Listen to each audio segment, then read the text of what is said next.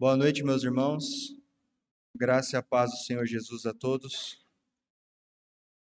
Convido a amada igreja a abrir as vossas Bíblias no livro de Lucas.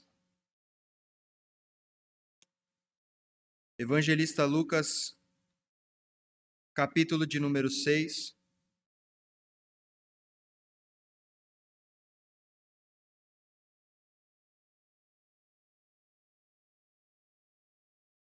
Evangelista Lucas, capítulo de número 6. Nós vamos fazer a leitura do verso 20 até o verso de número 26.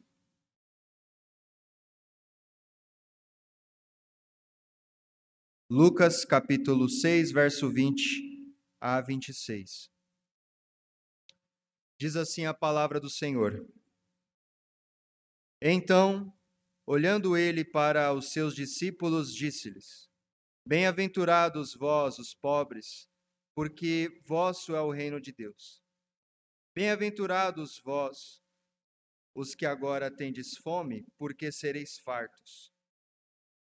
Bem-aventurados vós, os que agora chorais, porque haveis de rir.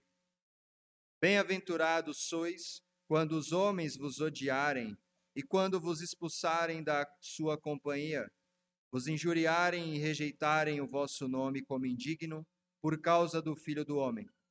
Regozijai-vos naquele dia e exultai, porque grande é o vosso galardão no céu, pois dessa forma procederam seus pais com os profetas. Mas ai de vós, os ricos, porque tendes a vossa consolação. Ai de vós, os que estáis agora fartos, porque vireis a ter fome. Ai de vós, os que agora rides, porque a vez de lamentar e chorar. Ai de vós, quando todos vos louvarem, porque assim procederam seus pais com os falsos profetas.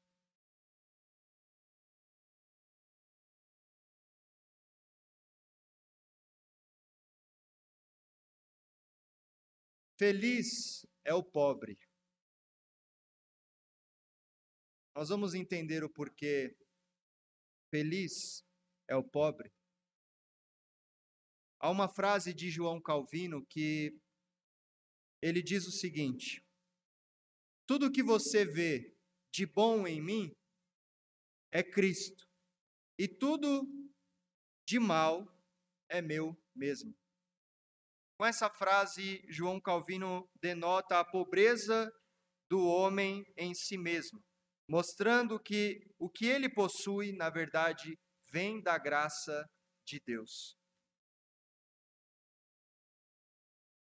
Nos versos que nós lemos aqui, nós temos o chamado Sermão da Planície. E este sermão também aparece no Evangelho de Mateus, que é conhecido como Sermão do Monte. Mas, na verdade, é, está falando da, da mesma ocasião, porque Aqui, na verdade, uma planície um monte poderia ser apenas um lugar mais alto dessa planície. Portanto, é uma planície e Lucas enfatiza o fato da planície e Mateus o fato de ser um monte em uma planície. Os ensinos dos dois, né, os ensinos de ambos, é, são os mesmos. A diferença é que Lucas ele é mais breve. Lucas apresenta aqui para nós quatro bem-aventuranças, enquanto que Mateus apresenta nove. E Lucas, além de mostrar as bem-aventuranças, ele mostra também o contraste dessas bem-aventuranças com os chamados ais. E após realizar milagres, expulsar demônios, Jesus então para e ele começa a ensinar algo muito importante. Então, nós temos anteriormente ali, se fizermos a leitura, nós temos a escolha dos, a escolha dos apóstolos. E como Jesus já estava realizando milagres, curas, expulsando demônios, então ele para em determinado lugar e ele agora tem algo muito importante para falar. É como se ele olhasse para os seus discípulos e para quem estava ali e falasse assim: Olha, agora prestem atenção, que eu vou falar algo muito mais importante do que cura e do que expulsar demônios. Prestem atenção. Então, ele começa a falar das bem-aventuranças, uma após a outra. Nós podemos entender que essas bem-aventuranças, elas têm uma certa ligação com as demais, uma tem ligação com a outra. E a primeira é sobre ser pobre de espírito. E, consequentemente, então virão as outras. Então, eu gostaria de começar aqui com os irmãos, é, falando, né, numa série sobre as bem-aventuranças. Então, nós temos quatro bem-aventuranças em contraste, em contraste com os ais. Então, nós vamos, na verdade, enfatizar aqui na primeira bem-aventurança, que se encontra no verso de número 20, parte B, com o contraste do primeiro ai, que é o verso 24. Sendo assim, bem-aventurado vós os pobres, porque vosso é o reino de Deus. Em contraste com o ai, verso 24, mas ai de vós, os ricos, porque tendes a vossa consolação. Eu acredito que a primeira coisa que nós temos que dizer aqui é quem é esse pobre? De quem Jesus está falando? Então, ainda que ele possa estar se referindo aos pobres que ali se encontravam, e, e, na verdade, as pessoas que não colocavam as riquezas no seu coração, pessoas sofredoras, humildes, nós temos ainda que olhar de uma forma mais profunda para essa expressão. Será que Jesus está falando das pessoas à sua frente que não tinham muitos recursos financeiros? Será que Jesus está falando que eles são bem-aventurados porque ele sente pena de pessoas pobres?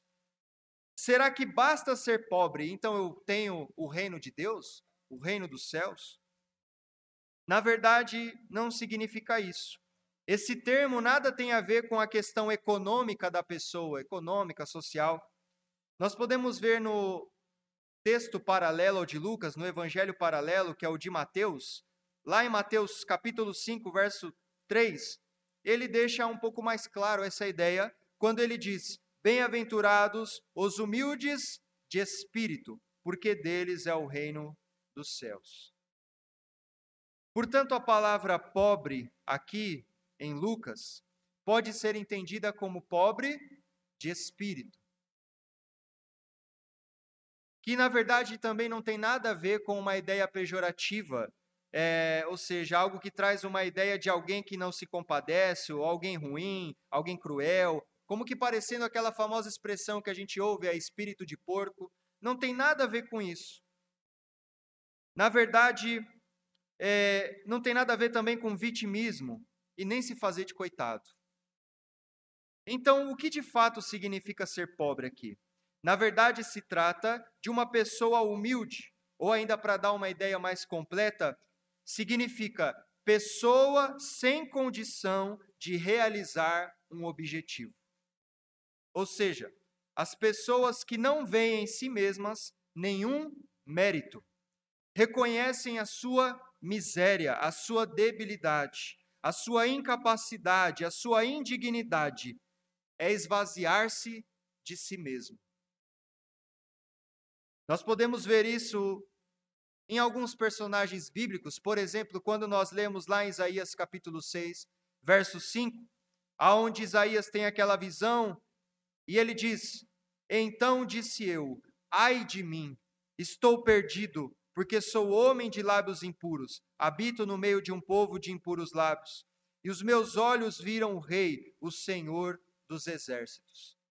Além de Isaías, nós temos em Mateus capítulo 8, verso 8, o centurião, quando ele diz, quando o texto diz: Mas o centurião respondeu: Senhor, não sou digno de que entres em minha casa, mas apenas manda com uma palavra o meu rapaz será curado.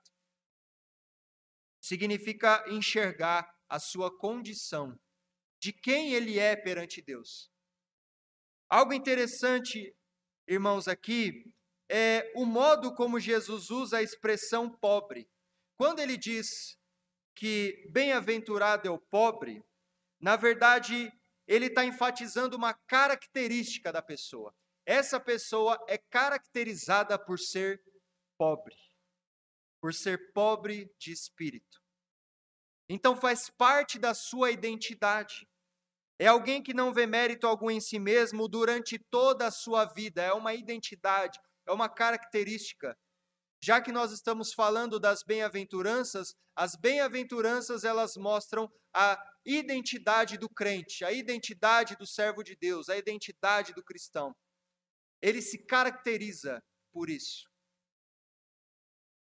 Já que nós vimos então quem é esse pobre, é um, uma pessoa que não vê capacidade de alcançar um objetivo em si próprio. Por que ele é bem-aventurado? A palavra bem-aventurado aqui significa abençoado ou feliz. É interessante porque na sociedade grega clássica, é, às vezes era utilizado essa expressão bem-aventurado ou bem feliz para as pessoas de classes mais altas. Mas Jesus, ele usa essa expressão junto com a palavra pobre. Por isso, feliz é o pobre então ele pega algo que a sociedade caracterizava como bem-aventurado e ele usa para falar desse pobre de espírito, exatamente para fazer um, um contraste, exatamente para mostrar para as pessoas que, na verdade, eles tinham entendimento de felicidade. Por isso ele liga a felicidade com o pobre. E a própria palavra em si já mostra que esses pobres devem ser felizes, por causa da dádiva que eles receberam. Então, muitos têm uma concepção errada de ser abençoado. Pensam que ser abençoado é prosperar no trabalho, ser promovido, trocar de carro, ter uma casa maior. Isso é o que a teologia da prosperidade prega. É o que ela defende. Porém, ser abençoado parte de algo muito mais importante do que essas coisas que estamos é, acostumados a ouvir por aí. Se nós notarmos, nós temos uma palavra aqui que nos revela a causa desse pobre ser abençoado. É a palavrinha aí, porquê, que está no texto. Ou seja, essa palavrinha, ela está servindo como uma justificativa para o que Jesus disse anteriormente. Isso nos mostra que uma pessoa não é abençoada por ser humilde em si mesma. Ou seja, uma pessoa pode aparentar ser humilde, mas a sua humildade não visa um fim último na glória de Deus. Ele diz que bem-aventurado é o pobre, depois ele fala o porquê. Então Jesus não está falando primeiro que primeiro eu sou humilde e agindo assim então eu recebo o reino de Deus. Mas está falando que o que, o que me faz ser humilde é o reino de Deus. Em mim. Então podemos entender a frase assim: você é um abençoado porque o reino de Deus está em você. E por causa disso você é humilde de espírito. Porque o reino de Deus fez morada dentro de você, o reino dele está em você.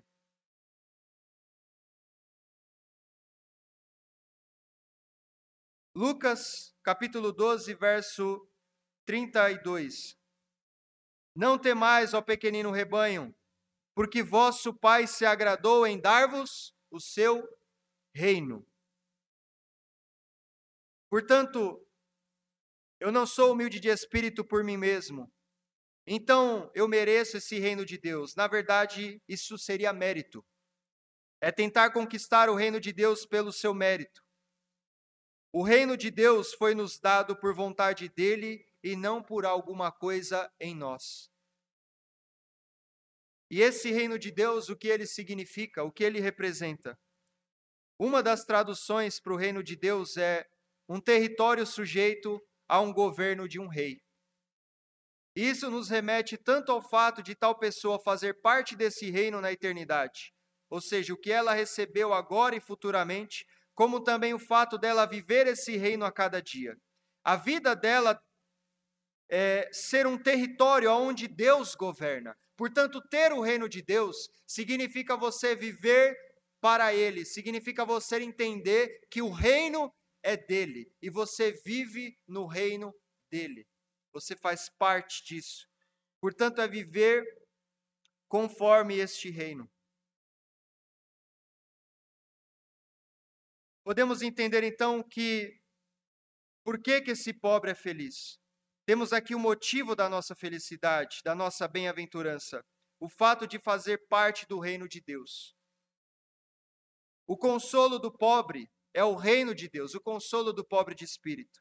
E esse reino não é somente no momento em que ele recebe, mas por toda a sua vida. Assim também é o seu consolo. A ideia não é que eles carregam em si essa bem-aventurança, essa felicidade, mas que ela vem com o reino de Deus. E quando dizemos que ela vem com o reino de Deus, significa que somente com o governo de Deus em nossas vidas é possível ser feliz. Encontrar a verdadeira felicidade, a verdadeira bem-aventurança, bem como ser humilde de verdade. É, alguém pode demonstrar humildade e essa humildade, mesmo assim, pode ser apenas para se beneficiar, para que os outros vejam uma aparente humildade e nos elogiem. O pastor, pregador Martin Lloyd Jones, uma vez foi pregar em uma determinada cidade, uma determinada região. Então ele pegou um trem, estava ali com as suas bagagens. Quando o trem parou na estação, tinha um irmão esperando ele na estação. Então aquele irmão viu Martin Lloyd Jones com as bagagens nas mãos, ele pegou as bagagens e ele disse assim: Me entregue essas bagagens. Eu eu estou aqui para te servir. Eu só sirvo para fazer isso. Eu vivo para isso. Me dê essas bagagens que eu vou carregar. Então, Martin Lloyd Jones disse que ele olhou para aquela pessoa que na verdade falou aqui para tentar ser humilde, mas na verdade o próprio a própria a soberba dela era tentar mostrar ser humilde. Me dê aqui, eu sou um servo tão humilde que eu só sirvo para isso. Me dê suas malas que eu carrego. Na verdade, o que ele queria era ser reconhecido como alguém humilde. O pobre de espírito, além de tudo isso, ele é inserido no reino de Deus pelos méritos de Cristo. Ele é inserido no reino de Deus e ele é bem-aventurado por causa do que Jesus realizou, porque ele entendeu que não foi por causa de um esforço dele, por causa de um mérito.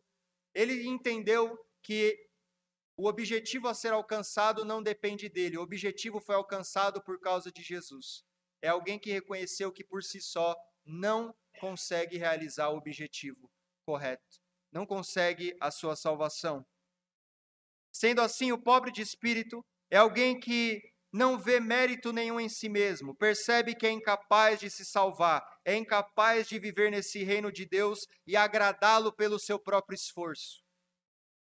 Uma pessoa só pode ser preenchida com o reino de Deus em seu coração se entender que é miserável, incapaz, e totalmente dependente de Deus.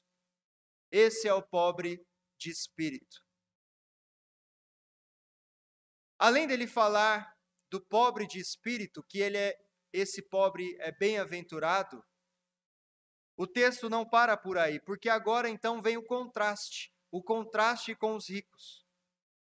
O verso 24 diz: Mas ai de vós, os, os ricos, porque tendes a vossa consolação.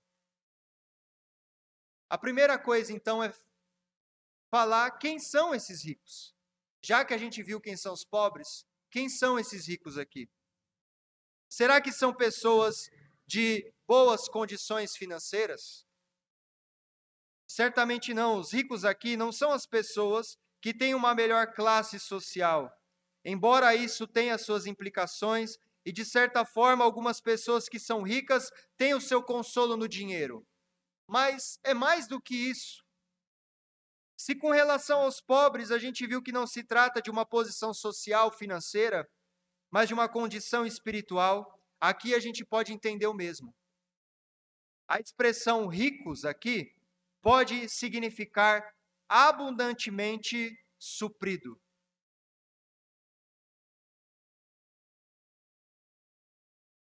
O ponto aqui, irmãos, é que esses ricos são pessoas que veem em si mesmas um mérito, elas mesmas se suprem, elas se bastam, uma autossuficiência.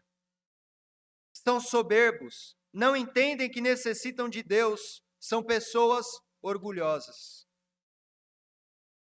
Há um livro, há um livretinho é, chamado Do Orgulho à Humildade, do escritor Stuart Scott, que diz o seguinte: Quando alguém é orgulhoso, ele está centralizado em si mesmo. Esta é uma forma de cultuar a si mesmo.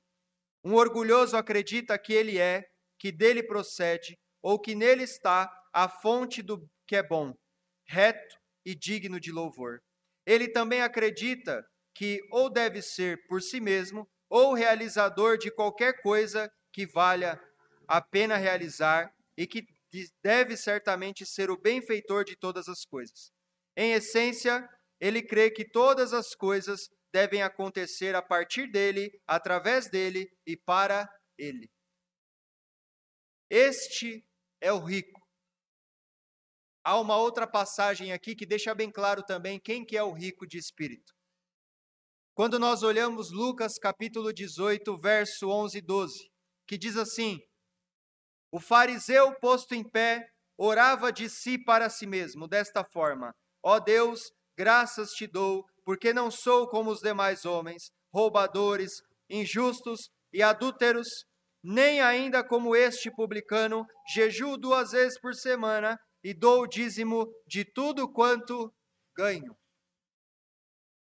É alguém que ora de si para si, ou seja, é alguém que já chegou com o pressuposto diante de Deus que ele não tem nada do que pedir perdão.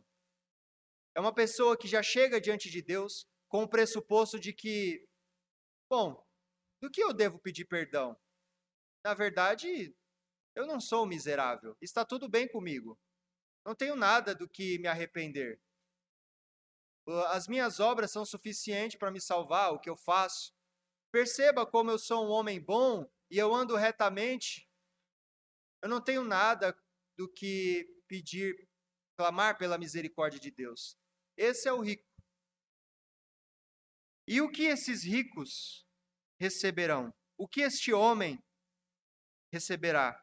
Repare que neste verso que fala do, do rico, ai do rico, ele começa com um verso com uma ideia contrária ao primeiro grupo. Se com o pobre ele começa assim, bem-aventurados, aqui ele começa com a palavra mas, ou porém, trazendo então a ideia de algo oposto. Ele quer dizer que esse segundo grupo vai receber algo diferente do primeiro. Então ele faz um contraste. Um é bem-aventurado porque ele vai ele recebe o reino de Deus. E o outro ele na verdade vai receber o ai. O que é esse ai? A expressão ai aqui também significa ai de mim. Como assim ai de mim? É como se estivesse é, dando ênfase em algo terrível que vai recair sobre ele. Então, geralmente, essa expressão é utilizada para enfatizar uma espécie de juízo. A ideia é que algo está recaindo sobre ele como que um dano que ele vai sofrer. Por isso, ai, ai do rico. Como, por exemplo, a gente pode ver Jesus dizendo a mesma coisa para algumas cidades, lá em Mateus 11, verso 21 e 22. Ai de ti, Corazim, ai de ti, Betsaida, porque se em Tiro e Sidom tivessem operado os milagres que em vos, em vós se fizeram, há muito elas se teriam arrependido com pano de saco e cinza. E contudo vos digo: no dia do juízo haverá menos rigor para Tiro e Sidom do que para vós outros. Aqui nós temos o que é esse ai.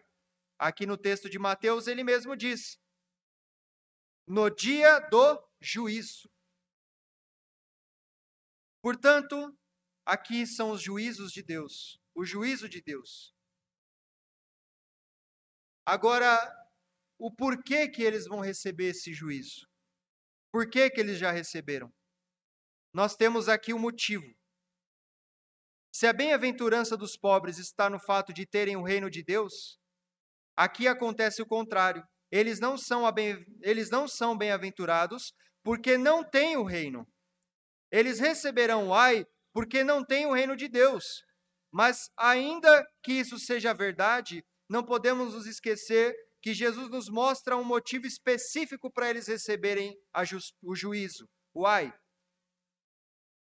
Se observarmos a palavra porquê aí do texto, está mostrando a causa deles receberem o ai.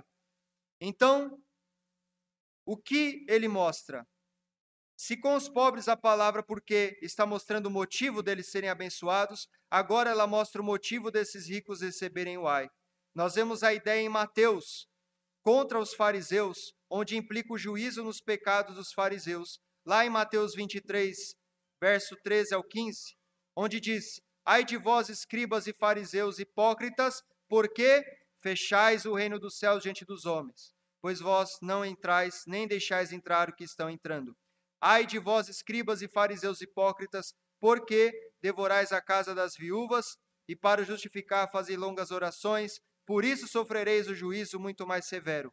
Ai de vós, escribas e fariseus hipócritas, porque rodeais o mar e a terra para fazer um prosélito, e uma vez feito, o tornais filhos do inferno duas vezes mais do que vós. Então ele dá um motivo e aqui também Jesus dá um motivo. E qual é o motivo? Lucas enfatiza o fato deles terem a sua própria consolação. Esse é o motivo por que eles receberam o juízo. Esse é o seu pecado. E quando ele fala sobre receberam a sua consolação, significa o quê? Significa que é aonde eles se refugiam, é aonde esses ricos se acalmam, é aonde eles são confortados, ou põem todas as suas fichas. A expressão aqui também pode significar esperança para ajuda. Então, se o pobre de espírito tem esperança para ajuda, um objetivo que ele não consegue realizar em Cristo, em Deus, aqui o rico de espírito, na verdade, a sua esperança para ajuda está nele mesmo ele espera ajuda dele mesmo. Então, o orgulho, sem dúvida alguma, é um empecilho para reconhecer a sua pobreza, ou seja, a sua necessidade de Deus.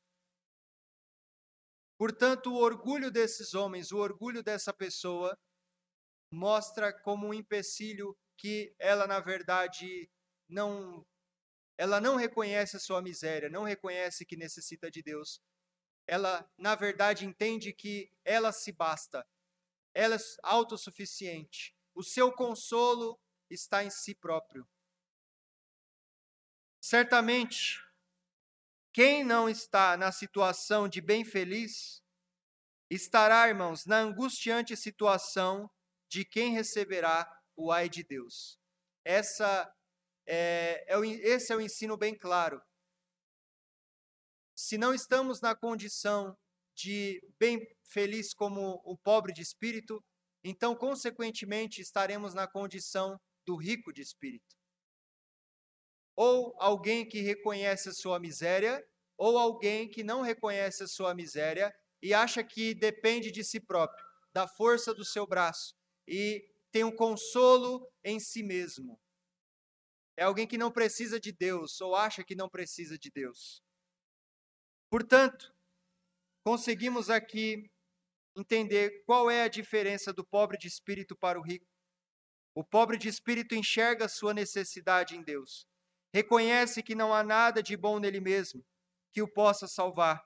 Já o rico orgulhoso vê em si mesmo seu consolo, o seu mérito. É claro que nós não podemos falar de o pobre de espírito não reconhecendo o seu mérito sem falar de Jesus Cristo. Jesus Cristo foi aquele que levou sobre si suas dores e enfermidades. Ele fez aquilo que você jamais conseguiria fazer.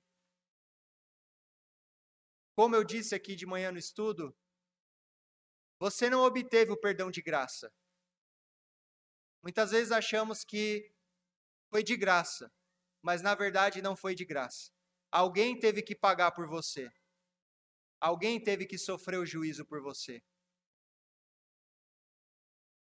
Na verdade, a misericórdia de Deus, então, é o fato dele não nos dar aquilo que merecemos. e o que nós merecemos é o juízo, merecemos a condenação eterna. Mas cabe a nós reconhecer, cabe a nós entender que somos miseráveis, pecadores, necessitamos dessa graça salvadora mediante Cristo Jesus. Uma aplicação para nós. O que tem servido de consolo para nós? O fato de entendermos que somos pobres em nós mesmos e precisamos do reino de Deus, precisamos então dos méritos de Cristo, do objetivo que só Ele conseguiu cumprir e você não consegue cumprir? Será que o meu consolo está nele? Ou será que o meu consolo está na minha soberba, na minha autossuficiência, no meu orgulho? Além do entendimento de ser pobre, que é reconhecer a insuficiência e colocar toda a esperança em Cristo, essa insuficiência não deve ser só no momento da conversão. O entendimento de autossuficiência não é só no momento da sua conversão. A autossuficiência, entender que você não é capaz por si próprio, é uma característica sua, tem que ser uma identidade sua, uma identidade do cristão. Você deve viver, eu e você devemos viver como alguém constantemente que sabe que não tem mérito algum, que sabe constantemente que sozinho não é capaz, que sabe constantemente que necessita dos méritos de Cristo e o Espírito Santo de Deus para que você consiga viver de forma íntegra, de forma reta. Na verdade, você só ora por causa do Espírito Santo, por causa dele. Você só está aqui por causa do Espírito Santo, por causa do Senhor. Você só cultua por causa dele. Portanto, não há mérito algum em algum centímetro da sua vida, em algum milímetro da sua vida, não há algum momento em que você possa olhar para o céu e dizer: Senhor, estou aqui porque na verdade eu quero, eu decido, eu tenho mérito em mim mesmo. Eu, na verdade, é que quero de fato andar dessa forma porque eu posso, eu sou capaz. Não, nós não somos capazes. Só somos capazes de fazer algo que o agrada com o Espírito Santo de Deus habitando em nós. Temos que lembrar em viver sempre com um pobre como um pobre de espírito, completamente vazio de nós mesmos, vazio do orgulho, vazio da soberba, qualquer coisa que nos traga a sensação de segurança em nós e não no reino que recebemos. Então, não trazer uma falsa imagem de nós mesmos a fim de nos promovermos. Porém, se andarmos como ricos de espírito, ou seja, alguém que que entende que ele consegue atingir o objetivo por si próprio, então, na verdade, nós já recebemos nossa consolação, que nada mais é que a paga dos nossos pecados. E nós sabemos que a paga dos nossos pecados é a condenação eterna. Que o Espírito Santo de Deus nos ajude, que o Espírito Santo de Deus em nós nos faça viver de fato, como alguém constantemente arrependido e contrito diante de Deus. Que o Espírito Santo de Deus nos fortaleça e nos ajude. Amém.